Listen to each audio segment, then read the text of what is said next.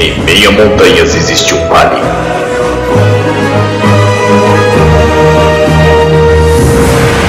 Nesse vale, uma pequena abertura revela uma sala de reuniões. Em que os Illuminaires se encontram para gravar o Illumicast.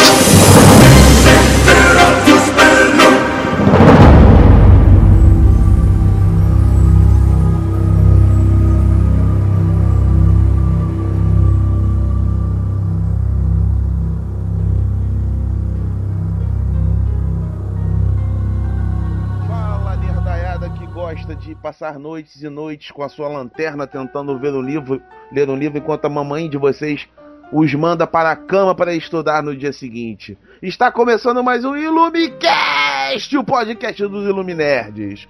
E hoje o tema não poderia ser outro que não a literatura policial, essa literatura que faz com que nós fiquemos absortos diante de um mistério. Temos aqui dois convidados importantes, senhoras e senhores. Nós temos o senhor Rafael Montes. Eu, cá estou eu, mas senhor não, né? Não, senhor, é só para dar uma pompa. Já que, Ah, o senhor- entendi. Tá, então eu sou o senhor, tá. Já senhor que- Rafael Monte, sou eu aqui. já que você é um autor de livros, e aí nós, nós temos que nos curvar a você, porque se não fosse por você, nós não faríamos Iluminamos. Ah, entendi. Ok. Né? E, e conte um pouco. Paga, ce- paga a cerveja, então. Paga a cerveja. Não, isso é com Dom Vitor. Dom Vitor que bebe. Eu só uso Ah, eu drogas. te dou a entrada de linguiça, relaxa. Eu só uso drogas, é outra história. Mas, Dom Vitor, ou Dom Vitor, Rafael, por favor, diga um pouco da sua obra, da- do seu trabalho. É, eu sou escritor policial, eu escrevi um romance policial chamado Suicidas, que saiu pela editora Bem Virada Saraiva, que conta a história de nove jovens da zona sul do Rio de Janeiro que se matam numa roleta russa. E a história vai, mostra a roleta russa e mostra o futuro, quando as mães deles tentam entender porque eles se mataram e tal. Então é um romance cheio de reviravolta aí e você pode encontrar em qualquer livraria. É fácil de, é fácil de encontrar. E agora eu tô acabando um próximo chamado Dias Perfeitos. Pode deixar que a gente, que a gente coloca os links lá para os nossos ouvintes barra leitores poderem, poderem dar uma olhada, ler a sinopse, comprar os livros e meter uma olhada nos nossos iluminamos posteriores. Temos a... É, e em breve, prometido pro Rafael, eu vou fazer resenha dos suicidas. Que ele já leu há 10 anos atrás, né? Eu não leu ainda. Não, que por sinal, já posso adiantar, é um livro muito bom, eu li muito rápido, que é algo que eu acho interessantíssimo, da linguagem simples de leitura, né? Mas eu vou ter uns comentários lá que talvez o Rafael deixe de ser meu amigo, mas tá sacanagem. Não tem problema não, relaxa. Temos aqui Só cuidado, só cuidado que eu conheço uns matadores também, tá? Não tem problema, somos dois. Sou policial, sei dessas coisas. É. Temos aqui também um outro autor, o senhor Ri- Ricardo Labuto Gondim. Muito bem. Como é que tá o senhor, Dr. House? Eu tô velho. Né? Eu também. Tô meio acabado. Com... Temos isso em comum. Deixa eu fazer um acréscimo aqui, que na modéstia, em sua modéstia, o Rafael omitiu uma questão importantíssima. Hum. Suicidas, salvo engano, é o único livro de autor brasileiro incluído na coleção negra da Saraiva. Opa! Tô certo? Procede, procede. Procede, É. procede. é. Sim, Eu sou redator e roteirista profissional e em 2012 lancei meu primeiro livro de, de contos. São nove contos e dois ensaios. O título é Deus no Labirinto. E um dos contos é claramente uma narrativa policial, enquanto outros, que são de gênero mais dramático ou até mesmo jocoso, têm elementos da, da narrativa policial. E esse ano eu lancei um livro chamado B, B de bola, que é uma homenagem ao cinema B da- dos anos de 1950. E é um romance policial que saiu esse ano pela editora Baluarte. É, procurem esse livro porque a orelha é ótima e o livro é melhor ainda. A orelha é sensacional, o livro A não sei é se é tão bom. Mas o livro também é bom, o livro também é muito bom. É mais um livro que será resenhado também. Eu tenho ele aqui comigo, tá? Pode ficar tranquilo, Ricardo. Você viu a capa? Adorei. Coisa linda, né? Linda edição. lindo. Papel bonito, capa bonita. A Foi o capa. pessoal da, da Baluarte que fez mesmo? Não, a capa é um, foi um presente que eu ganhei do Júlio Anderi. O Júlio Anderi, ele é um dos maiores diretores de arte da publicidade brasileira e ele me deu essa capa, foi um presente. E a capa de fato é linda. Inclusive quando eu vi a capa, eu disse pra ele assim, olha, vou, vou reescrever o livro porque a capa ficou. Não, Eu quase- vou- eu vou levar o livro. É ótimo. né? Mas eu o- peguei o- aqui o livro é- com ele aqui, é maravilhoso. Só fazer uma pergunta: a capa foi feita em cima do título ou em cima da leitura do, do capista, do ilustrador, da, do teu original? Ricardo? Foi feito em cima do, do título e Uhum. em cima de uma sinopse. Ah, uma você- longa sinopse. Você apresentou o argumento do, do romance pra ele. Do, do, do romance pra ele.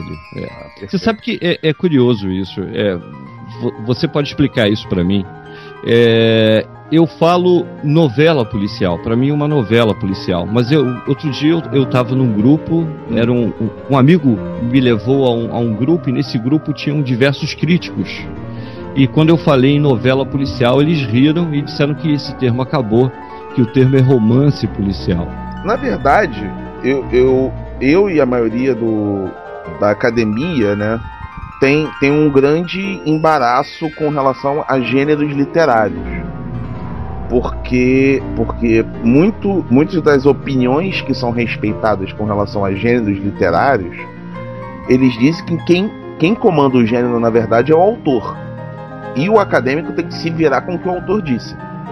né? Então, se você se você chamou de novela policial, eu tenho de pegar toda a tradição de novela, analisar para saber, para tentar elencar motivos para que você tenha chegado a essa conclusão. Entendeu? Entendi. Aham. E, e, e, e sequer eu preciso falar com você sobre isso. Eu posso até me tornar seu amigo, ligar para você e falar: porra, mas vem cá, por que, que você falou isso? Mas isso não interessa, porque na verdade é uma questão que você levanta com, com relação ao limite dos gêneros. Né? O, o Mário de Andrade, por exemplo, ele tem, uma, ele tem uma fala com relação a gêneros literários que é, que é brilhante. Que ele vira e fala assim: não, o gênero que o autor escreveu é o gênero que ele diz que escreveu no prefácio do livro. Boa, bacana, Entendeu? Então, o, bacana, bacana. o, Muito inteligente. É, o crítico literário, como bom parasita que é, isso tanto do lado bom do termo quanto do lado ruim do termo, mas é verdade, né? O, o- tanto o acadêmico de literatura quanto o crítico literário, eles são parasitas. A existência deles depende da produção literária de outras pessoas. E- eles muitas vezes podem des- desenvolver certos complexos de, de inveja, de, de não aceitação da figura do autor, etc, etc. Então é, é uma relação um tanto con- conturbada essa entre críticos e autores, né? Tanto é que tem alguns que, que até migram de um lado para o outro. É, o, meu, o meu editor na Saraiva, ele virou pra mim e falou, Rafael, assim, eu vou lançar o seu livro na coleção policial e tal, ele que até me ofereceu isso. Uhum. Aí ele falou, olha, você sabe que o que você escreve é um policial que não é tão policial assim, não tem. A figura do detetive não é a principal e tal. enfim. É, e realmente, o policial que eu escrevo não é um policial clássico, entendeu? Então. É, Ah, mas. Mas- é, é porque eu, eu, eu me coloquei como autor policial, porque eu acho, eu acho que aquilo é romance policial.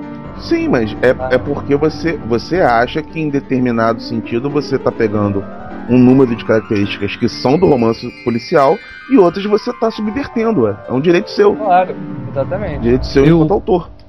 Eu, pessoalmente, eu não, eu não conheço mu- muito a teoria literária. Eu conheço Uhum. superficialmente, até porque eu.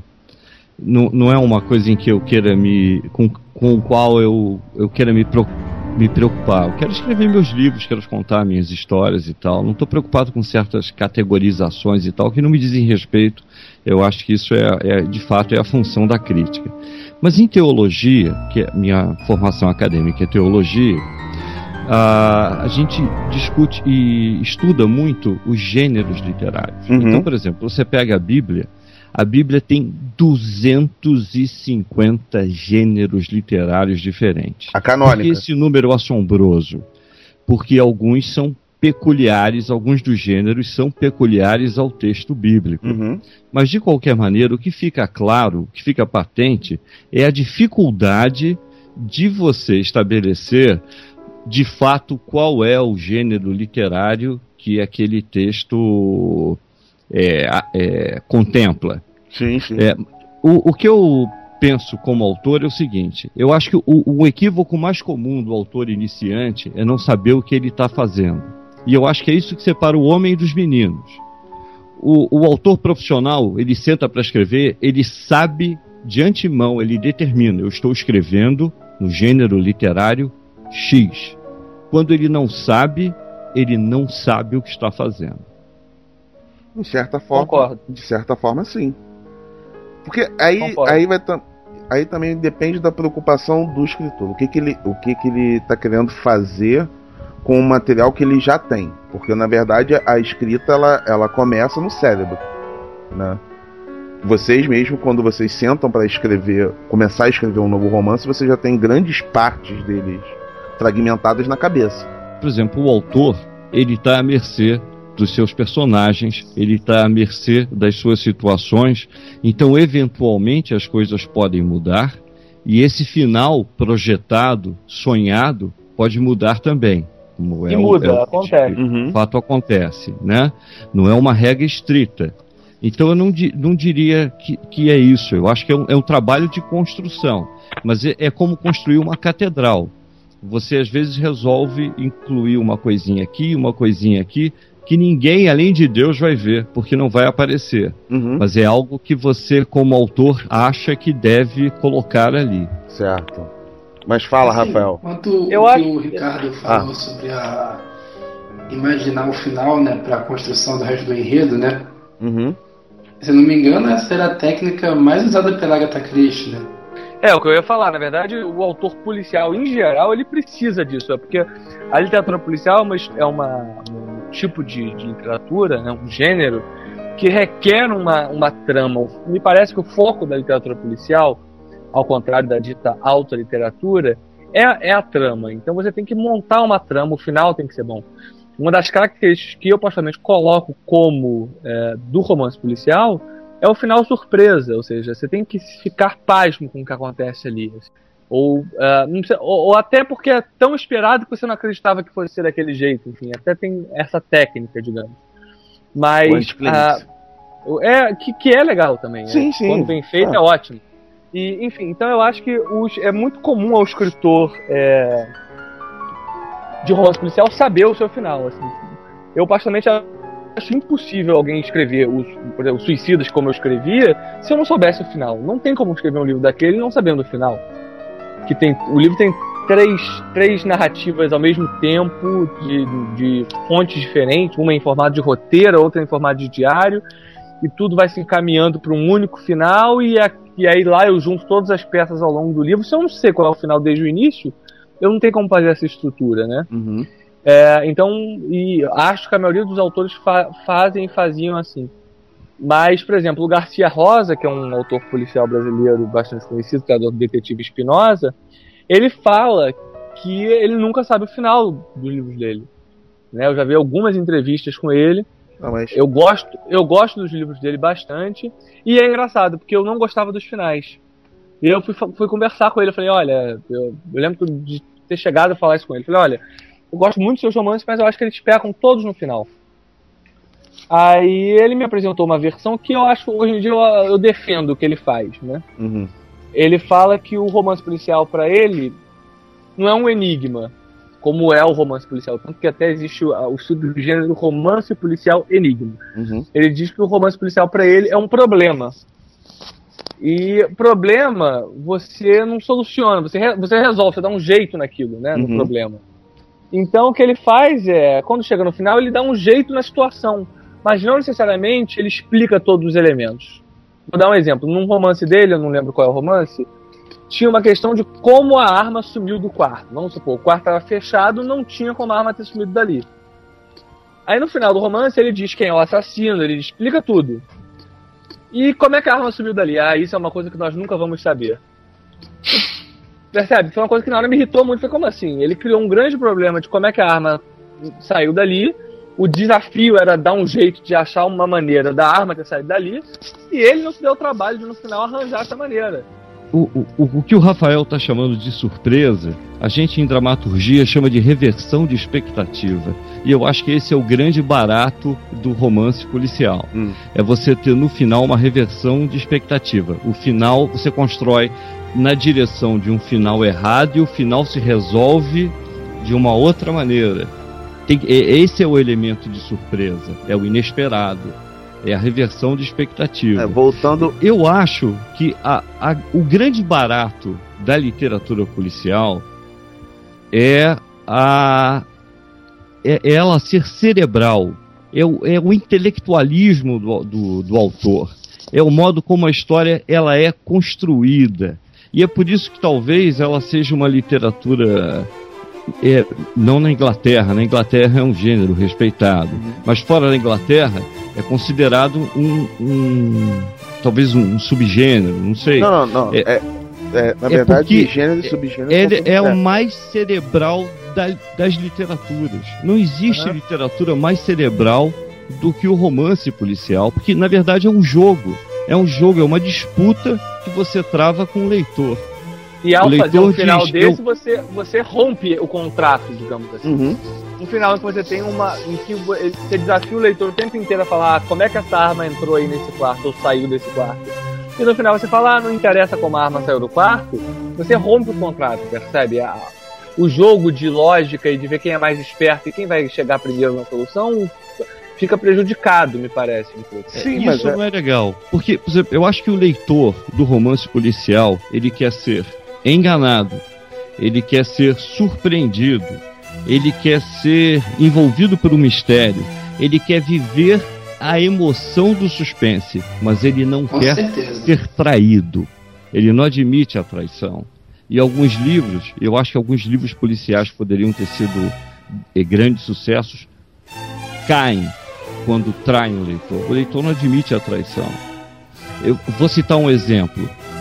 Um dos livros é, de grande sucesso na literatura policial é aquele O Caso dos Dez Índiozinhos, que no Brasil, não sei porquê, foi traduzido como O Caso dos Dez Negrinhos. Uhum. O assassino foi o primeiro cara a ser morto. Esse livro, ele tem uma tendência natural ao fracasso. Por que, que ele foi um sucesso?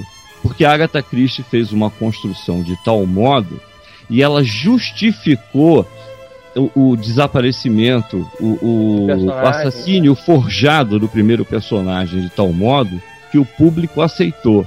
Se ela tivesse errado no conta-gotas que ela usou para estabelecer esse equilíbrio, o livro teria sido um execrado. Verdade. Não, assim, porque a gente sabe que há uma linha tênue entre o estúpido e o genial, né? Oh, com certeza. É, é... A gente está construindo um texto, construindo uma ideia, e a gente chega e fala: caraca, isso vai ser genial. Deixa eu só, só, só fazer um adendo aqui. Claro. É, é sobre essa questão de gênero, subgênero, coisa e tal. É, o, o gênero literário, na verdade, é quando você rompe com um conjunto maior. Tanto para a Inglaterra quanto para o resto do mundo, o, o, o termo técnico para romance policial é subgênero porque você não quebra a cadeia do romance. Né? Você continua com uma narrativa em prosa, pautada em personagens, etc., com, com tempo determinado, etc., etc., etc.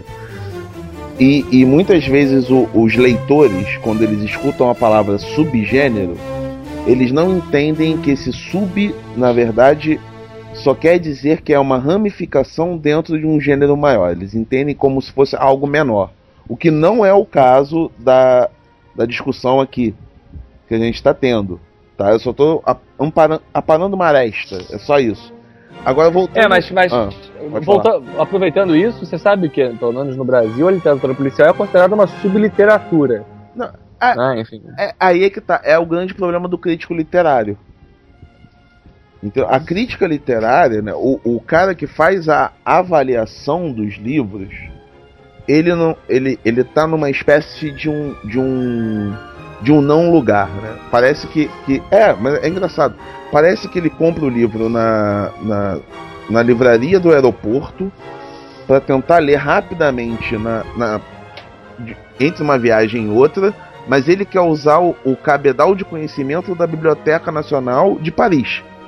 Né? Uma coisa completamente esquizofrênica. Eu acho, eu acho engraçadíssimo. Você pega, por exemplo, um prose verso. Uhum. O prose verso ele te, tem matéria de um autor português sobre o romance que vai sair. Então, é o romance Sim. que vai sair do autor português. Mas o, o romance policial brasileiro de um autor nacional e já publicado não interessa. Sim, sim. Né, Isso é muito assim, comum. Até É, porque. Isso é muito comum. Aí agora eu vou ter que fazer uma defesa ao crítico literário para as pessoas terem uma noção de como é que esse cara trabalha. Né? Esse cara normalmente ele trabalha com, com uma meta e a meta não, não é dele. Entendeu? Ele não é ele que vai. Raramente isso acontece, só com os medalhões que, que vocês já conhecem, já tiveram muito desprazer de ler críticas desses caras. Mas o, o crítico normal, o crítico mais comum, né, vamos dizer assim, o editor do Prosiverso contacta esse cara, porque viu no currículo dele que ele é especializado em XXX e Y temas, e fala assim: ah, Uhum. vai sair um livro pela Record e eu preciso de uma resenha para daqui a 15 dias. Você topa? Eu te pago X. Mas ótimo, a culpa então é do editor do Verso. Sim, é, normalmente a culpa é do editor ou editores. É, aí vai. entendeu? Só que muitas vezes você escolhe a pessoa errada para fazer a coisa. Por exemplo, alguns anos atrás, eu fiz uma resenha para o Globo de um livro chamado Ondina, né? Porque uma das minhas, especializa... mi- minhas especialidades no currículo é mitologia. Hã? E Ondina trabalha com mitologia nórdica, coisa e tal, e foi uma da... foi a segunda tradução feita desse desse conto, que é um conto, é parece um romance, mas ele é um conto, na verdade. Um conto que trata sobre uma criatura das águas na mitologia nórdica. Só que se você pegasse o meu currículo, naquela época específica que me pediram para fazer a resenha do Ondina, eu estava trabalhando com o Batman. Eu estava trabalhando com uma temática explicitamente nerd, explicitamente da cultura de massas, e me pediram para fazer aquilo. Aí eu tive de parar, né, como se eu fosse um robô, tirar toda a informação do Batman da minha mente, Uhum. pra ler aquele romance, e, e o prazo foi um pouco menor, porque como era um, um, um freela, você tem, na verdade, três dias para fazer aquilo. Né? Você recebe Sei como é. você recebe na segunda, na quinta-feira pela manhã, já tem que estar no e-mail do editor. Senão você não recebe a grana. E, e, e, e aí, pô, foi publicado, eu fiquei super feliz, coisa e tal. Mas não tinha nada a ver com o meu trabalho em si, não era algo que estava correndo. Então, muitas vezes, quando, quando a gente pega uma crítica negativa a alguma coisa, às vezes o cara nem sequer leu o teu livro. A bem da verdade. Muitas vezes ele só leu a orelha. Muitas vezes ele leu a- o resumo que tá no site de venda. Não, mas o que eu quero É- dizer é uma eu quero coisa meio dizer o louca. seguinte, como, como, como as revistas, como ah, a- os jornais, como os eventos literários, Hum. todos eles ignoram a literatura de gênero. Todos A eles literatura, ignoram desculpa? de A- gênero. De gênero. O, o- o policial, o- a fantasia, o terror. Eles pegam aquela literatura meio inclassificável, aquela que brinca com a linguagem, que faz jogos Mas, e- mas, filosóficos. mas aí que tá. Isso é algo que, em parte, é culpa de- do- da própria organização dos eventos. E Aham. desculpa muito a franqueza, mas também é parte culpa dos autores. Por quê? Eu vou te explicar isso. Primeiro, não há, não há, não há, não há nada que impeça os autores de se juntarem e formularem eventos. Absolutamente nada. Ah, Tomás, desculpa, Calma, calma, não calma. procede. Calma. Ah, não procede. Calma, que eu vou chegar lá. E vai ter Tá. gente que vai estar interessada nesse tipo de evento. Vou te explicar, vou te explicar como é que você pode fazer isso, por exemplo. Você junta quatro autores de romance policial, tá? De romances policiais e Hum, simplesmente bate na porta de um diretório acadêmico de letras. Esse é o primeiro É. passo. O dire... se, o- se o diretório se interessar, e isso pode ocorrer, porque eu já vi acontecer com coisas que muitas vezes torceram o nariz dentro da universidade, mas foi feito o evento, o diretório consegue captar dinheiro junto à, à universidade e eles bancam o evento. Isso eu já vi acontecer. Eu já vi acontecer com desenho animado numa faculdade de letras. Eu já vi acontecer especificamente com discursos do presidente Lula, que é uma coisa como, como assim, porque não tem texto, né? Tudo no improviso, dentro de uma faculdade de direito e já vi acontecer com o discurso publicitário de. de era um negócio Mas- muito estranho. Não, mas, mas, mas presta atenção, você não tá entendendo, Hum. então. Vamos lá. É, vamos lá. Não, isso eu tô falando da parte do Autor autor. policial, tô autor falando- policial, Ah, autor policial brasileiro. hum, Não faz parte da literatura brasileira? faz. Então por que ele não é contemplado nos jornais, nos cadernos de literatura dos jornais? Por que ele não é chamado aos eventos é, de literatura? E o que sabe o que, que acontece? Peraí, eu vou te falar, quais, vou te falar, quais vou te... eventos de, de literatura agora? Flip, Ah, flip, ok. pronto. ok, Flip. pronto. Então vamos, Agora- aí você fala. Agora eu já tô bem situado. Qual é o problema? né? Vamos lá. Não, e aí você, e aí que, e, tem, e tem mais o seguinte, Hum, e é o, vou te falar uma coisa que tem acontecido comigo, eu tenho visto isso comigo. certo. No início, quando meu livro saiu, meu livro saiu em setembro do ano passado, Uhum. eu não era chamado para absolutamente nada, porque eu era autor policial. Aí eu fiz uma proposta ao Jornal do Brasil, agora eu tenho uma coluna no Jornal do Brasil. E aí sabe o que eu reparei? Olha que interessante. Passaram a falar que eu fazia literatura policial, mas que não era tão policial assim, né? Ou seja, vou- ressaltaram o fato de não ser tão policial assim, como que até para justificar a minha presença ali. Olha, a gente tá chamando esse cara porque ele faz policial, mas ele não é tão policial assim. Uhum. Percebe? Terceiro. Porque parece que é negativo você ser um autor policial e se bancar como autor policial. Eu, há pouco tempo, na- numa, numa coluna, eu escrevi uma coluna sobre a Patrícia Mello, que é uma das minhas autoras favoritas, assim, independente de gênero. É um, Escreveu o Inferno. escreveu, uma, escreveu o Inferno. Inferno, escreveu o Matador, escreveu Elogio à Mentira, que eu acho que é um dos melhores, Uhum. escreveu Valsa Negra, né? é uma autora E fez o, fez o excelente roteiro do filme do, do Xangô de, de, Do Xangô de Baker, Baker Street. Street, Aquele roteiro é magistral. Melhor Exato. que o livro. Ah. Melhor que o livro. É, eu, eu confesso que eu gosto dos dois, mas, enfim. Não, é, mas aí- eu, eu tenho uma implicância particular com, com o Jô. É, eu não. E aí, é, aí, enfim, enfim, aí, é, volta, voltando, e aí eu, eu, eu, tive a oportunidade de ter, de ter um contato com ela, e ela falou, e, e vi que ela não se classifica como autora policial, Sim. e porque ela diz que ela é autora de romance urbano, né, Uhum.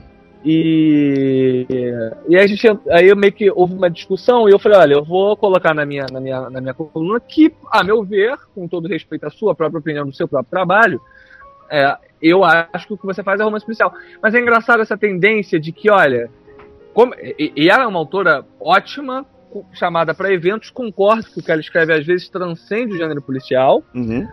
mas tem claros elementos de literatura policial ali em tudo que ela escreve. É, Rafael, É. me permita.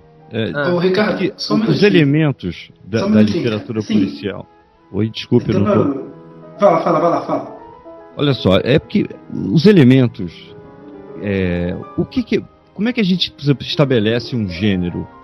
É, é porque os gêneros literários eles estão à disposição de qualquer literatura. A gente vai Claro. determinar o gênero quando determinados elementos se colocam em primeiro plano. Isso. Acontece que os gêneros, é, os elementos, perdão, os elementos que perfazem aquilo que a gente chama de, de romance policial ou, ou- ou mistério, o que seja e tal, é, ao- é, todas as coisas que gravitam em torno dessa categoria, como o mistério, o suspense, a surpresa, isso faz parte da própria vida. São Claro. elementos da vida.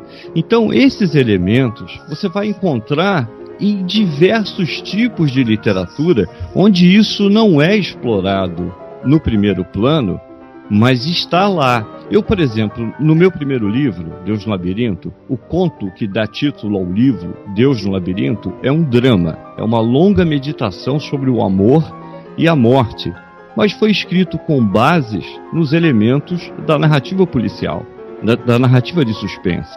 É só Eles estão o, disponíveis. o, o que o, o que o Rafael está querendo dizer e e até para situar o leitor e, e colocar de maneira mais clara possível. Se, salvo engano, Rafael, se me corrija se eu, se eu pegar muito pesado ou se eu errar no que eu quero dizer, no, no que eu vou falar agora. A questão é, a, a literatura policial no Brasil, ela sofre de um enorme preconceito com relação às as camadas da periferia dessa mesma literatura, ou seja, do crítico literário, do, do lado acadêmico e dos outros autores que não escrevem literatura policial. É isso? É, e eu colocaria, na verdade, não só policial, de gênero. Por exemplo, essa, esse, esse preconceito em torno da literatura policial, ou outra forma de literatura segmentada, como terror, ou que seja, mundo apocalíptico, hum.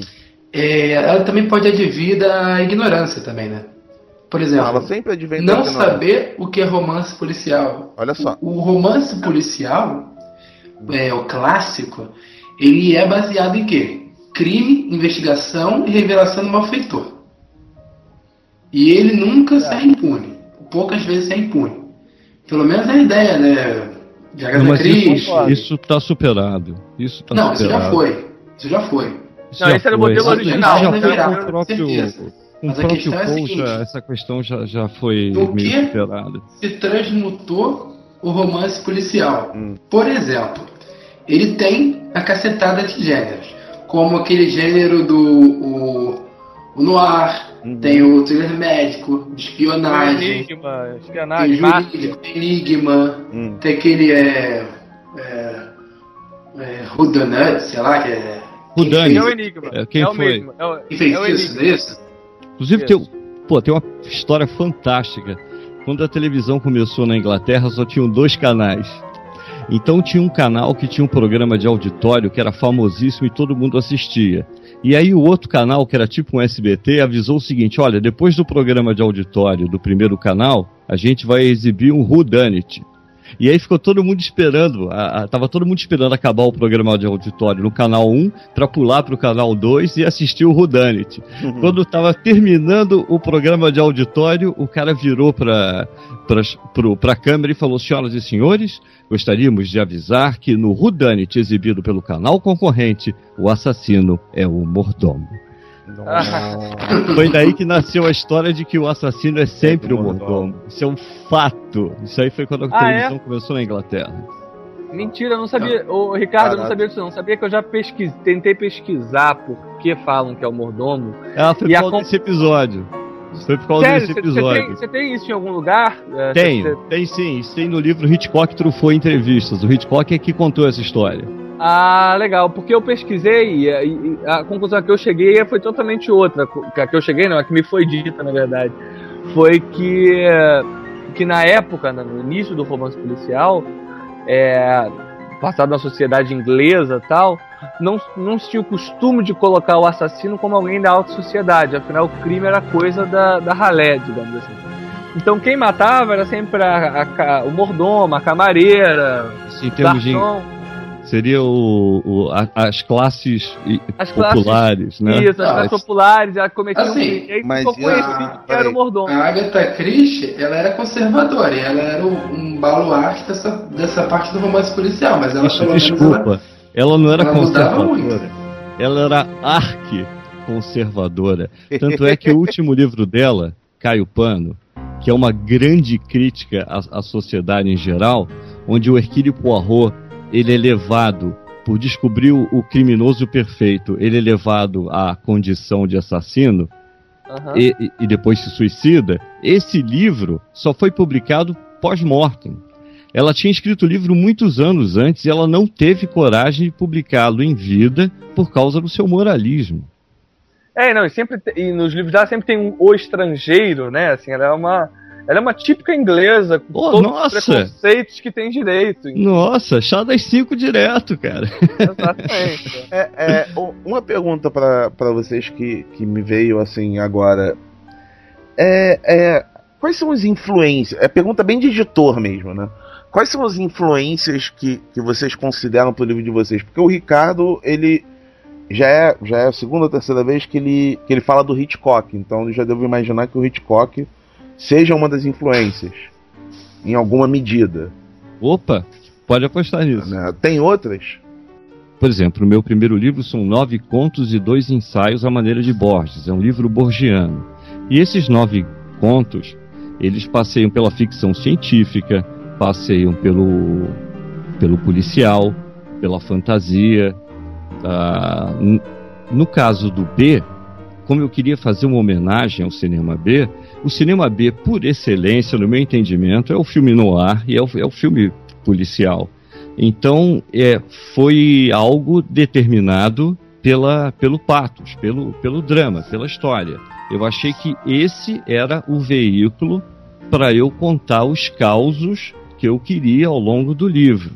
Agora, o subtexto do livro é algo mais sério, embora o livro seja extremamente bem-humorado, o subtexto do livro é essa falácia no qual se baseia se baseiam as sociedades democráticas, que é o princípio da igualdade de direito. Isso é uma mentira. Não existe igualdade de direito. Né? A gente recentemente aqui a gente assistiu o caso do filho de um milionário decadente, um, milion, um falso milionário, um milionário falido. Você está falando de Odin? Eu tô falando de Odin. De Odin, Odin seu Odin, filho, Thor. Isso, boa, boa, excelente, excelente. Vocês viram que Odin atropelou e matou um ser humano Não, numa Thor, foi Thor. circunstância absolutamente, olha só, queria dizer que é uma circunstância, foi uma fatalidade.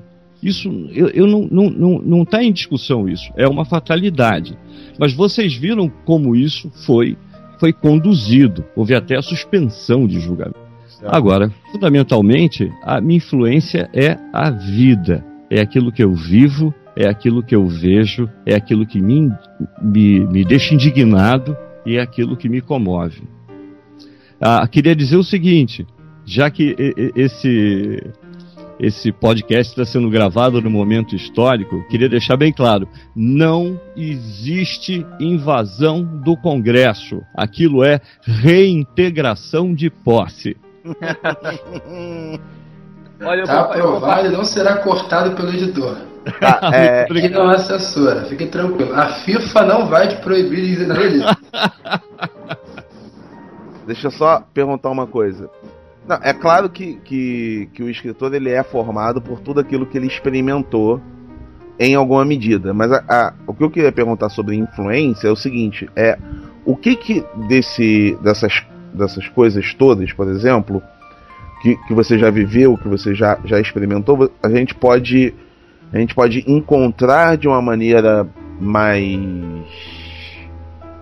mais direta na sua produção, né? Porque o, o Hitchcock eu já vi que, que é óbvio, né? A gente vai sempre encontrar o Hitchcock na, na sua produção porque você você gosta muito do Hitchcock, acompanha, acompanhou, desculpa, acompanhou a, a formação do, do Hitchcock enquanto grande mestre do, do suspense. Ok. Mas o, o, que eu tô, o que eu tô perguntando, na verdade, é pro escritor, né? Pro, pro escritor, aquele que está na, na labuta. O, o, o que, que vem à mente muitas vezes quando você quer compor uma cena? Eu transformo em imagens aquilo que eu escuto como música. Certo. Não é algo muito espontâneo, não é algo que eu controle, mas é algo que acontece. Eu escuto determinadas músicas, eu tenho a visão de imagens e a partir dessas imagens deslindam-se tramas, o que for e tal. Eu tenho essa característica peculiar. Eu, deixa mas, só, assim, só, só, só ver se eu entendi. É, você, você quando você vai, vai, vai escrever ou vai, vai pensar sobre o livro, eu, eu não vou dizer se inspirar porque eu não, eu não costumo usar esse termo e, e, e sou um tanto contrário a ele. Tá? Isso depois em outra conversa, mais pra frente, eu te explico por que eu sou tão contrário a esse termo inspiração. Mas quando você está pensando sobre o livro, você costuma escutar música clássica, é isso? Direto direto. Ah, tá, Inclusive, você... geralmente, o plot, hum. o, o, ponto de partida, ele nasce da audição de alguma música em, em, peculiar, uma música peculiar. E essa música eu vou ouvir até sangrar, porque ela vai me sugerir um monte de coisas. E a partir do Mas, ah. desculpe. Tá, não, por favor. A partir do momento que você, você ouve essa música, você você é acometido de, de imagens sensoriais, é isso? Aparecem isso. coisas na sua cabeça. Isso. Só que é, não é algo que eu. Não, parece não, uma não. loucura. Não, mas não, isso está lá no livro lá do. Não, é, na verdade. musicais. Na né? verdade, não é uma loucura. Isso é um, isso é um tropos bem, bem antigo, na verdade. É algo que, que ocorre, é um fenômeno que ocorre chamado sinestesia. Sinestesia, sinesteta. Né? Mas o, é. a maioria do, do, dos sinestetas eles veem cores. Né? Você, você pelo, pelo seu relato, você vê imagem complexa. Né? Você Cara, eu vê vejo forma. muito complexas. E se eu insistir na isso. música, eu, eu consigo. de- é, eu vejo a, a- a sequência, eu consigo desvendar um pouco da trama. Hum. Então eu penso em termos de estrutura, eu, eu sou muito metódico. Eu vejo a história em termos esquemáticos, em termos estruturais, e é por isso que eu uso o termo construir ao invés de escrever. Eu não sei se eu sou um artista. Eu acho que ninguém pode dizer se é um artista ou não. Mas eu sei que eu sou um trabalhador. Eu sei que eu sou um trabalhador incansável. Uhum. E eu trabalho as minhas histórias e eu as construo de modo a contá-las do modo mais eficiente possível, tudo subjugando a trama. É a trama que vai determinar o estilo que eu vou adotar, é a trama que vai determinar a- o, o gênero, é, é tudo, tudo em função da trama. A trama prevalece. É por isso que no meu livro de, de contos, os contos são tão é, diferentes entre si, embora todos obedeçam a uma unidade fundamental. Isso é um conceito da, da antropologia estrutural, Uhum. e essa unidade fundamental é a música.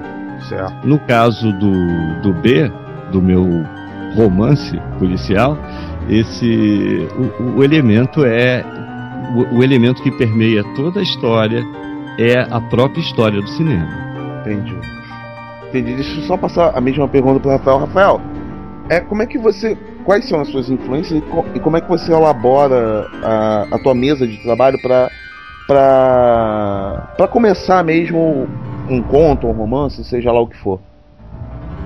É, Bem, eu, eu leio muita literatura policial, eu comecei lendo literatura policial. Hoje em dia eu leio de tudo um pouco, né? Eu busco ah, aumentar aí o meu leque de possibilidades, mas eu continuo lendo muito romance policial. É, e eu, eu diria que dos autores que mais, que mais eu gosto, a Agatha Christie, que é, uma, é um clássico, eu é, cresci lendo a Agatha Christie e hoje em dia eu gosto muito do, do e peguei isso dela, é, que é um resquício aí do romance policial clássico, que é o fato de tomar muito cuidado com as tramas, fazer Uhum. tramas bem montadas. Aquele livro que você chega no final você fala, poxa, esse cara ele teve pelo menos o trabalho de ao longo do livro inteiro, ele se programou para esse livro. Não foi uma coisa que ele sentou na frente do computador e saiu escrevendo. Então eu tenho escaleta, eu tenho, eu sei de- normalmente desde o início do livro quantos capítulos vai ter o livro, Uhum. o que acontece em cada capítulo mais ou menos. É óbvio que as nuances psicológicas, os diálogos exatamente e tal, eu não tenho. É. Mas o que vai acontecer na história eu tenho. Então, por exemplo, Suicidas, é, eu tinha me programado para ser um livro de 41 capítulos. Uhum. Hoje ele tem 40 ou 39, agora acontece que eu nem sei. 39 ou 40. Então, assim, eu, eu sei que um capítulo saiu, então tinha 41 na época. Acho que tem 40 agora.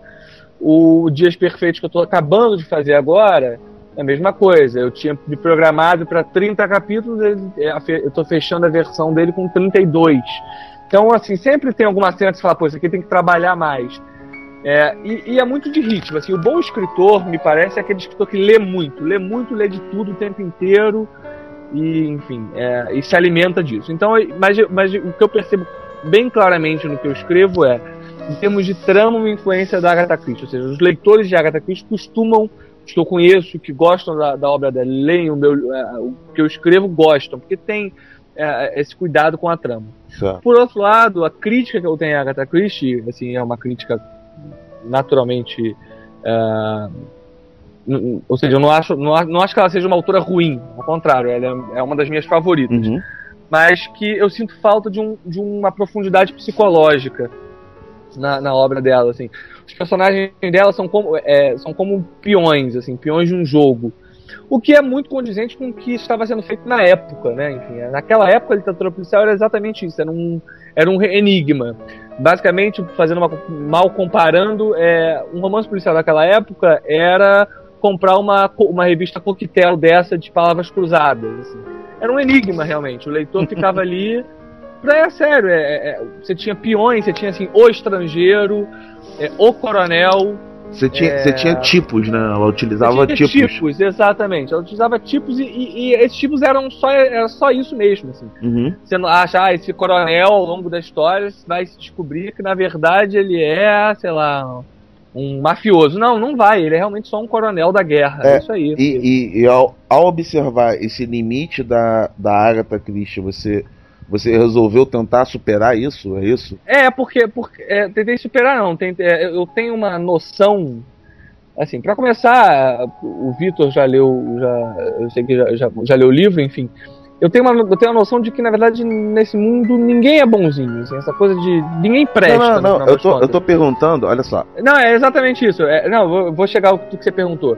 E aí, assim, eu acho que, como ninguém presta, então você. É, é, a, a, graça do romance policial é você fazer um jogo de interesses. Você colocar um interesse daqui e um interesse de lá. E quem faz isso muito bem é a Patricia Highsmith que é a autora do, do talentoso Ripley. Cara, eu é tava te ouvindo do... e tava pensando nela. É, e é a autora do Pacto Sinistro, que originou o filme do Hitchcock. E é, a, e é, a, é a minha duplinha favorita, é a minha dupla literária, assim, né? Não falar sertaneja, literária. Que é a Agatha Christie, que ela me ensinou a, a montar uma trama. E a Patrícia Highsmith, que eu acho que me ensinou a mostrar como as pessoas não precisam ser planas, assim, os personagens não são planos, eles podem ser complexos, pode ter muita coisa por trás de um, de um mero, de um mero, de som, de, de, da, da, aparência. É, eu acho, eu acho, espero na verdade que tenha dado uma boa mistura essas duas influências que são muito distintas. Me parece que a Agatha Christie e a Patricia Highsmith são diametralmente opostas no que fazem de certo modo. É, é, é uma moralista e uma imoralista, né? Exato, uma imoralista e uma moralista. Pronto, a Patrícia Highsmith era lésbica. E Não, e era, ela era gostava lésbica... de mulheres casadas. Ela Não, era... É, e, e, tem um detalhe: ela era lésbica e era misógina. Ela era lésbica é. e não gostava de mulher. Ela não gostava da companhia das mulheres é, e era lésbica. Eu, eu tive a oportunidade de conhecer o editor dela em Nova York, o Otto Painter. Ele é dono de uma, de, uma livraria especializada em romance policial. E é, é, óbvio que ele não fica na livraria, mas eu quando estava indo, eu falei, olha, eu sou autor policial brasileiro, tal, enfim, queria te encontrar. É, e aí ele. A gente se encontrou, assim, pra bater papo. E aí esse mesmo falou que ela, ela era uma das mulheres mais intragáveis, um dos seres humanos mais chatos, insuportáveis e grosseiros e mal educados que pode existir é a Patrícia Raiz. Ah, Ele eu, falou isso. Eu acredito nisso. A mulher é, é misantropia, a flor da pele, antissemita, a mulher é tudo de ruim. E o que é legal é que ela coloca isso claramente nos livros dela, de modo que os livros dela têm uma simplicidade. Que eu, eu cheguei a invejar, porque eu não consigo fazer um livro com aquela simplicidade eu preciso, é o meu lado de Agatha Christie, eu preciso criar uma trama, uma reviravolta. esse desejo por uma reviravolta, por um final surpresa, é claramente uma coisa da Agatha Christie que eu tenho, ainda em mim muito forte, uhum. né? Mas por outro lado, esse cuidado meu em, em, em, tentar uma profundidade psicológica dos personagens vem muito dela, porque não é uma coisa típica do romance policial. Até hoje o romance policial ele não é muito caracterizado por uma profundidade psicológica dos personagens. É, quer ver, quer ver um exemplo? É, no, no Suicidas, é, eu tive a oportunidade de criar uma cena, aquela cena clássica, em que você tem.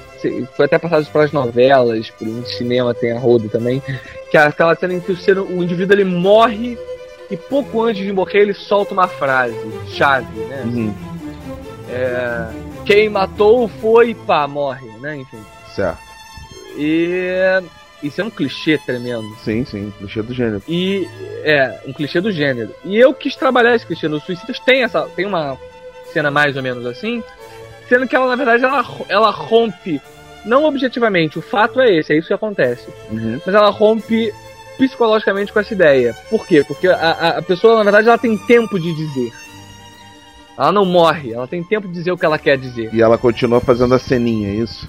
Não, ela não diz por, porque, ela, porque ela, na verdade, ela só começou a dizer porque ela quer provocar. Ela tá morrendo diante de alguém que ela odeia mortalmente. Ah. Então ela sabe que a pior coisa que ela pode fazer agora é deixar aquela pessoa com uma dúvida.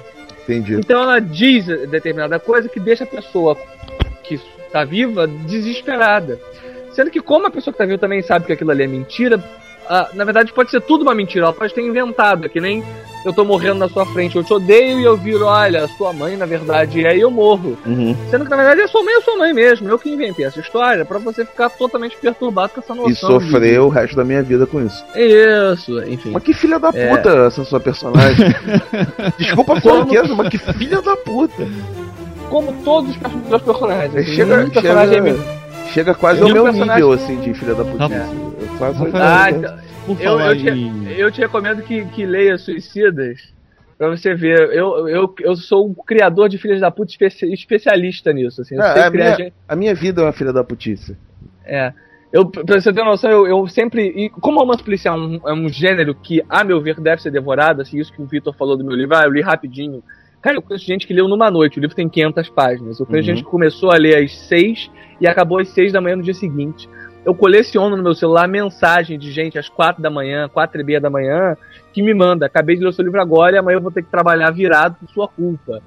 Então, assim, isso pra mim é, o maior elogio. Ou seja, aquela coisa assim, eu não consegui dormir. Romance policial é um gênero que, que se baseia que se baseia no suspense, né? assim. Uhum. Então, se você não consegue dormir porque tá lendo, é, é a maior honra que eu acho que eu posso Missão ter. assim. cumprida. É óbvio que você. É a missão cumprida. E nesse, e eu sempre testo pra que eu chegue nisso. É óbvio que não sou eu sozinho no meu computador que chego nessa conclusão. Ah, ótimo, ninguém vai conseguir dormir lendo isso. Uhum. Não. Eu pego, seleciono umas 10, 15 pessoas e mando pra essas pessoas e não mando o livro inteiro. Eu mando cinco capítulos. Se o cara vem desesperado pra mim me pedir o resto, eu falo, pronto, tá dando certo. O cara tá, tá me enchendo a paciência. Ah, que, que interessante, você trabalha com, com Ghost Reader a, a, presta- a prestação. A prestação, porque eu, eu vejo. Não, é, é, é um método, é um método. É o método, O cara fica, ah, não li, não li ainda, não li ainda. É porque o cara, na verdade, já deu aquela olhadinha por cima, já não gostou muito e vai ler quando tiver só não estiver fazendo nada. Entendi. Porque se ele gostar mesmo, daqui a dois dias ele tá pra mim, cara, me dá o resto. E ele- a partir dos cinco meus capítulos, todo o resto ele vai ler. Eu mando ele ler na mesma hora, porque ele vai parar tudo que ele estiver fazendo pra ler o livro. Aí é assim que eu fico meio me- satisfeito. E aí uma, uma das meninas italianas falou. Rafael, eu não, não acreditava que você fosse criar alguém mais escroto do que o Zack, que é o personagem do primeiro dos Suicidas. E o personagem principal desse livro, que é o Teodoro, é um escroto de marca maior, assim, é um grande filho da puta, entendeu? Entendi. É, Porque é, eu sou É- mais- mais- mais- essa, essa questão do o, o Hitchcock, voltando a, a influências, o Hitchcock dizia que quanto mais perfeito for o vilão, mais perfeito será o filme. E isso Sem vale dúvida. também para a literatura. Quanto mais perfeito é o vilão, mais perfeita é a história que você está contando. É, um, um dos recursos que eu usei no, no meu livro foi de escamotear o vilão.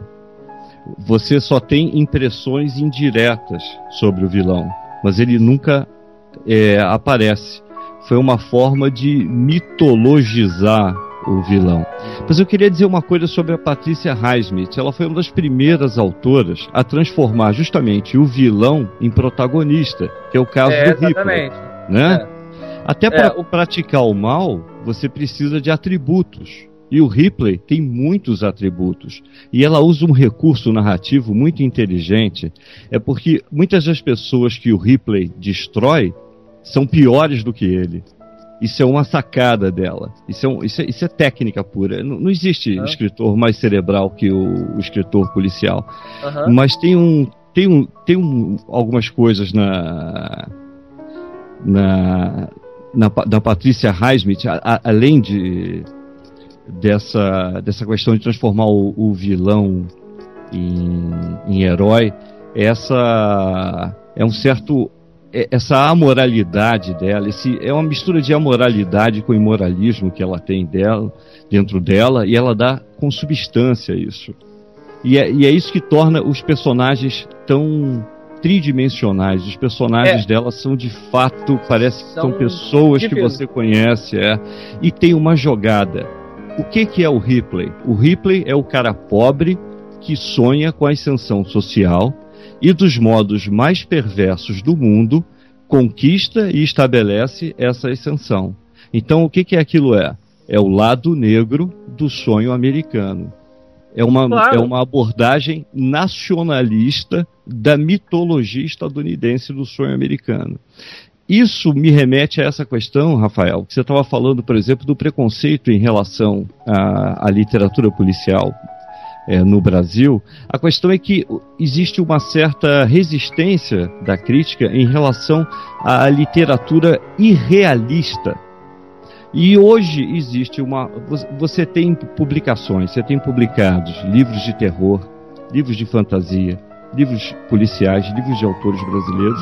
O, o, a literatura brasileira, o autor brasileiro, ele está superando um complexo de inferioridade que ele tinha em relação a outras culturas e está sonhando a crítica não percebe isso, porque a crítica está à procura do novo Machado de Assis. Ah. A crítica ainda está na Semana de Arte Moderna sim, de sim. 1922, enquanto uma literatura nacional viva e, e vital floresce e, e, galopa, porque todo dia tem um lançamento de algo que envolva a fantasia e que não necessariamente nega a realidade. Às vezes é até uma parábola da realidade, mas é algo que se estabelece como, como fantasioso. É, e, e esse preconceito vai para o próprio público. assim. Eu confesso que a coisa que eu mais recebo é, de comentário de leitor é falar assim: eu não esperava um romance policial brasileiro bom. Porque para mim mas... todo romance policial assim. Não, mas eu, eu acho que no caso do roteiro, tem a Patrícia Travassos e tem o Jô Soares, que são autores estabelecidos. Eu acho que eles ajudaram. Patrícia Mello, Patrícia Mello. Desculpe, a, a Patrícia Mello e, a, e, o, e o Jô Soares, eu, eles ajudaram a, a, a formar o, o, público. Eu acho é, que ajudaram. Mello, a Patrícia Mello, o, o Jô Soares, o Jô Soares por ser o Jô, né? Sim. E a Patrícia Mello, a Patrícia Mello eu não sei se é tão popular aqui, não. Olha, no, verdade no, é que... no Rio de Janeiro ela é bem popular, sim. Ela é muito popular, eu acho. Tem muito leitor dela, mas só, só voltando a, a uma questão e, e, e corrigir uma coisa. Hoje não, não se está procurando do Machado de Assis, porque o Machado de Assis é o pai. Né? então ninguém vai. É, mas há um consenso, ninguém vai chegar lá. Ah, né? isso é verdade. Isso é plenamente verdade. Assim, e, e a gente e, e pelo menos na academia, a gente sabe que sim, vai alguém algum dia vai chegar próximo ao Machado de Assis, mas vai ser numa numa numa problemática muito parecida com a dele, ou seja, completamente ao acaso. Né? Então a gente não, pelo menos na academia, a gente não se preocupa. Mas aí tem o lado da crítica literária. Ah, eu acho assim que o leitor brasileiro, ele, como você mesmo disse, ele tá. Ele só agora, depois de 30 anos do que o Nelson Rodrigues falou sobre isso, está começando a superar o complexo de vira-lata. Sim, existem escritores brasileiros que são bons. Sim, existem escritores brasileiros que trabalham com os diversos gêneros de maneira absolutamente competente. Certo. Ao mesmo tempo que existe isso, o leitor brasileiro, e isso é um lado positivo, sabe que também tem muita porcaria no mercado. Ops! Que, Nossa. que não só é feita por escritor brasileiro, também é feita por escritores de todo lado do mundo. Né? A academia ela não costuma trabalhar com autor vivo por dois motivos. Primeiro, porque ela, ela passa a incomodar esse autor vivo. Não é todo autor que, que, que aceita que o seu livro seja trabalhado à revelia de seu controle. Né? Isso, é, isso é um problema muito sério, muitas vezes. Mário Prata que o diga. Por outro lado, a gente não trabalha com essas questões por uma questão puramente científica. Como, como a gente está trabalhando com a área de humanas, certas questões que hoje são questões de ordem, né, daqui a 10, 15, 20 anos elas não serão mais. Então, quando você volta essas questões, elas são vistas sobre um outro prisma, porque afinal de contas você não é a mesma pessoa que daqui a 30 anos. Simples assim, né? Por, esse, por essa motivação mais simplória, mas que na verdade ela dá pano para manga. Agora voltando ao, ao assunto do livro de vocês, e, e, e, nós temos ainda um outro, um outro lado aqui, que é o lado do Vitor, né? Do, do Dom Vitor, porque o Dom Vitor ele está compondo um livro. Oi, ah. tô, tô, Tô aqui esquecido, relegado ao cantinho Não, na verdade. Do site, do podcast. na verdade, eu achei que você tava torturando alguém aí pelos barulhos que estavam vindo aqui na gravação. Não, cara, porra. Aí, hoje eu vou te falar. Ah. Eu paguei todos os meus pecados por falar pra caralho nos outros podcasts, cara. Puta que pariu. aí, hoje, hoje eu me senti, sabe quem? Hum. O Ebony. Todos vocês viram se beber num caso, não viram? Vi. Aham. Uhum. Eu Qual? me sinto Doug, cara. nem o Doug preto, Doug branco, um amigo que fica lá no telhado, sabe? Porra do filme inteiro. que no final é trocado por um maca... No segundo filme é trocado por um macaquinho lá em Bangkok. mas, mas deixa eu só falar. É, o, você tá, tá, tá, tá compondo um livro, né? E, e, e, obviamente tem uma influência clara do, do Mário Puzo. Todo mundo, todo mundo do, que acompanha o site sabe que você, você é um ávido leitor de Mário Puzo. Mas fala um pouquinho do, do que você está tentando produzir no momento. O pessoal fala assim: Ah, você escreve sobre máfia, então você gosta de romance policial. Cara, li poucos na minha vida. Entendeu? Eu li muito sobre a temática da máfia. Eu li todos os livros do Mário Puzo. Você tem que ler, eu acho que você tem que ler muito de tudo, né? Pra escrever qualquer coisa. Não, com certeza. Cara, Mas assim. Eu... Fala, fala. Não, desculpa, eu ia dizer o seguinte, eu acho que o Mário Puzo é um puta de um escritor subestimado. O primeiro livro dele chama, é aquele A Guerra Suja. Aquele livro é uma obra-prima. É uma obra-prima. Poderoso Chefão, uma obra-prima subestimada, porque foi um best-seller, né? Ele tem outros livros legais e ele tem um, o Hitchcock, quer dizer, o Hitchcock não, o Truffaut, ele tinha um, uma, um termo que ele dizia que era o grande filme doente. Era um filme que tinha chegado perto de ser uma obra-prima e tinha fracassado. Eu acho que o grande livro doente é o livro do Mário Puzo, aquele Os Tolos Morrem Antes. Porra, aquele livro eu, eu, podia ter sido uma obra-prima. É, o problema dos Tolos Morrem Antes é que eu achei que ele estendeu um pouco mais a história, entendeu? Não, ele se perdeu completamente. É. É, mas ele criou personagens incríveis, como aquele Merlin.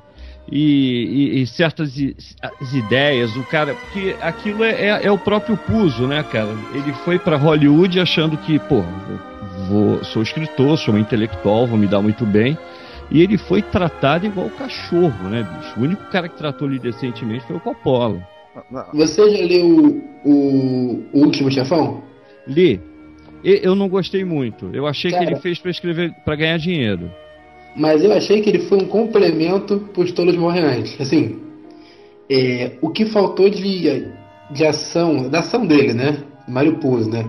Que ele usando siciliano, que ele botando tendo um pouco menos nos Borges, que ele coloca no Poderoso Chefão. Siciliano também é um puta de um livro. Não, eu acho o Siciliano o melhor livro dele. Então, assim, o livro que mais me impactou no final foi Guerra Suja, com certeza. Mas o siciliano, cara, ele é Agora... meio máfia, ficou meio, meio gay com máfia, eu chorei, cara, entendeu? Não, o siciliano é muito bonito e tem aquela uma breve aparição do Michael Corleone, né, no, no primeiro sim, capítulo sim. e no final, aquilo Não. foi do caralho. O, Agora, eu nunca tinha final, pensado nisso que você está falando. A ideia de que o último chefão é, a ideia de que o último chefão poderia ser uma. que tem a ver com, com os tolos morrem antes. Eu acho que eu vou ler o livro de novo só por causa disso.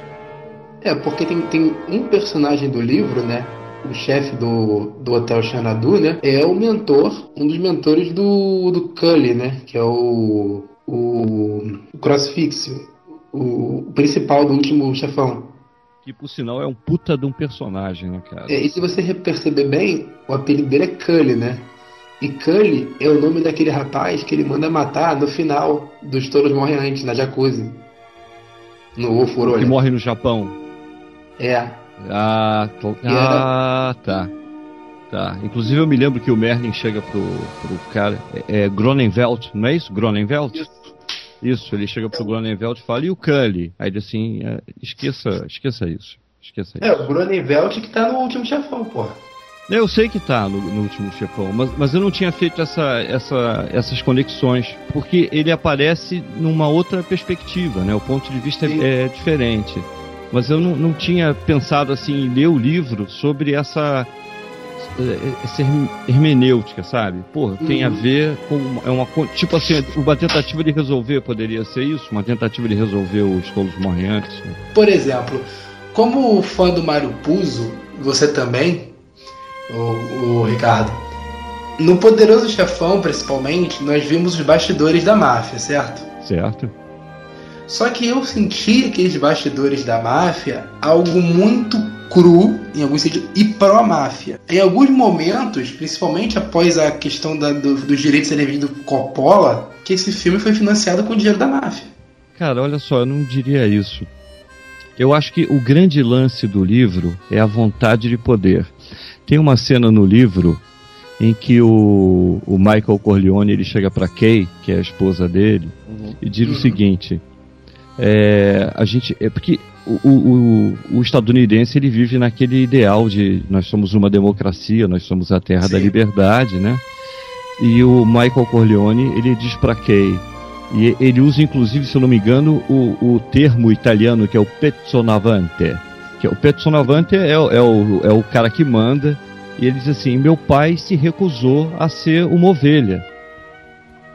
E aí é nesse sentido que o filme, que o livro é pro máfia. É o cara que eu não vou aceitar ser a ovelha de um cara que quer mandar em mim e que pode ser muito mais cruel do que eu. Ele inclusive diz isso. O meu pai não, não me não foi eu não fui para a guerra porque por causa do meu pai. Ele foi para a guerra porque os Estados Unidos declararam guerra. Uhum né? E, ele, inclusive o Clemenza, o Clemenza, que é aquele gordão, ele diz pro Michael: se a gente estivesse cuidando da política, a gente tinha matado Hitler em 1938, não tinha tido guerra. Qual foi a pergunta que eu tinha feito? Ah, como eu estava dizendo, é, depois dessas pesquisas que eu fiz em campo, né, trabalhando em cima de criminosos, como milicianos, traficantes e bicheiros, eu também trabalhei um tempo na própria polícia, né? Não que eu vou falar que eu trabalhei com o intuito de, não, vou fazer meu livro, mas com certeza foi um diferencial porque o salário era uma merda. Mas assim, o, o livro, ele não deixa de ser, a minha, a minha inspiração no livro, com certeza é o Mário Puzo, né? Não o Mário Puzo acopolado, digamos assim, né? É o Mário Puzo depois do, do Poderoso Chefão feito com Coppola mas o Mario Puzo mais cru, mais realista, que nós podemos ver em, em momentos, né? Em poucos momentos, do, em alguns momentos do livro, digamos assim. E, e o livro, ele conta né, a história, são dois dias apenas de história, temos uma gama bem grande, temos uma gama bem grande de personagens, são uns 20 personagens, e falam sobre os bastidores de uma festa, uma mega festa, que ocorre na Barra da Tijuca, né, no Rio de Janeiro, onde um filantropo Salvatore Laveso, a princípio, será assassinado. Então, é o livro que começa do final e que vai se suceder explicando o que aconteceu entre todos esses personagens e a relação deles nesses dois dias. Um detalhe: a despeito de não parecer que um personagem tem ligação, todos eles estão, estão interligados e de maneira, de maneira importantíssima. Muitas narrativas policiais têm, têm esse tipo de ligação em conjunto, né? Mas, mas assim, a, a forma que você escolhe de fazer esse conjunto que, que é que é estranha para o leitor de narrativa policial e ao mesmo tempo interessante. Então, porra, cabe a eles aí dar uma olhada no livro, né? Quando, quando sair, quando sair e, e dizer se gosta ou não, né? É, uma coisa também que eu acho interessante que vale ressaltar é o fato de não existirem mocinhos. São todos vilões na história e mesmo preocupado em algum momento o leitor não ter essa empatia, essa ligação com os personagens, coisa que eu duvido muito que aconteça eu acho que vale o risco, né? Porque não são tantos livros também que apostam apenas em vilões, né? Uhum. Ah, isso, é, isso já é um pouquinho mais raro, até mesmo no, no gênero. É, com certeza. Quando eu uso a polícia, eu não uso a polícia. Eu uso uma concepção falida e corrupta da instituição, né? Então, então minhas bases de pesquisa e o próprio Mário Puzo tem um autor também, é Peter. Mac... Eu não lembro, não lembro sobre o nome dele, na verdade também é quase impronunciável para mim, porque meu, meu inglês é péssimo. Mas o livro é Omertá, né? É o mesmo um título homônimo do Mário Puzo. Até comprei errado, pensando que era o dele, que eu comprei pela internet. Ah, não, não gostei no começo, achei a escrita chata. Só que é um livro que me fez repensar um pouco a literatura porque ele é um livro que cria, cria todo um ápice, toda uma, toda uma situação e quando ela chega no ápice, rapaz, não, não posso nem não vou nem falar o final, mas é algo surreal, né? E também podemos dizer que eu tenho inspiração no, no trabalho do Roberto Saviano, que fez o Gomorra, né? Já ouviu falar? Já ouviu falar de você falar, filho da puta. Fora isso. Uhum. Obrigado, mamãe, mandará um beijo. Mas... Então, as minhas inspirações né, na literária, na composição desse meu trabalho, são essas, né? Acredito que esteja de bom tamanho, né? Não, não sou tão erudito como meus amigos que escutam música clássica ou, ou se baseiam em Agatha Christie, mas eu sou um pouquinho mais, digamos, aggressive através de Mario Puzo e minhas pesquisas pessoais. Ou seja, preparem-se para o mercado um fisting romance. Como? Um fisting romance. O que, que é isso? Fisting fuck. Ah, entendi. É. tá. É, bem, senhoras e senhores, ficamos aqui nessa, nessa uma horinha de programinha que nós temos aqui, falando um português castiço, um português correto. Ninguém errou colocação pronominal, ninguém errou concordância nominal, né? O Ebony não estava, graças ao Senhor meu pai. E temos, obviamente, muito que agradecer. Mas eu gostaria de agradecer em nome de todos os Iluminerds ao Rafael, né? E suas considerações finais, jabá, qualquer coisa que o senhor queira falar, pode ficar à vontade nesse momento. Primeiro, eu queria agradecer o convite de vocês, foi muito legal participar do papo. É, dizer que no sábado, dia 22, ou seja, no dia seguinte à publicação dessa conversa, eu estarei de 15 às 17 no subsolo do Monumento Estácio de Sá, no Flamengo, para um bate-papo de literatura nacional, eu e mais outros autores. É, sábado, agora 22, de 15 às 17, no Monumento Estácio de Sá. Convido a todos a procurarem meu trabalho pela internet, você colocando suicidas, resenha, ou coisas do tipo, você encontra comentários, matérias de jornal, enfim. Tudo que saiu sobre suicidas, tem muitos blogs, muitos sites falando do livro. E convido também a me, a me adicionarem no Facebook, eu tenho uma página de autor que você pode curtir, e tem a minha página pessoal mesmo, que vocês também podem adicionar, não tem problema nenhum.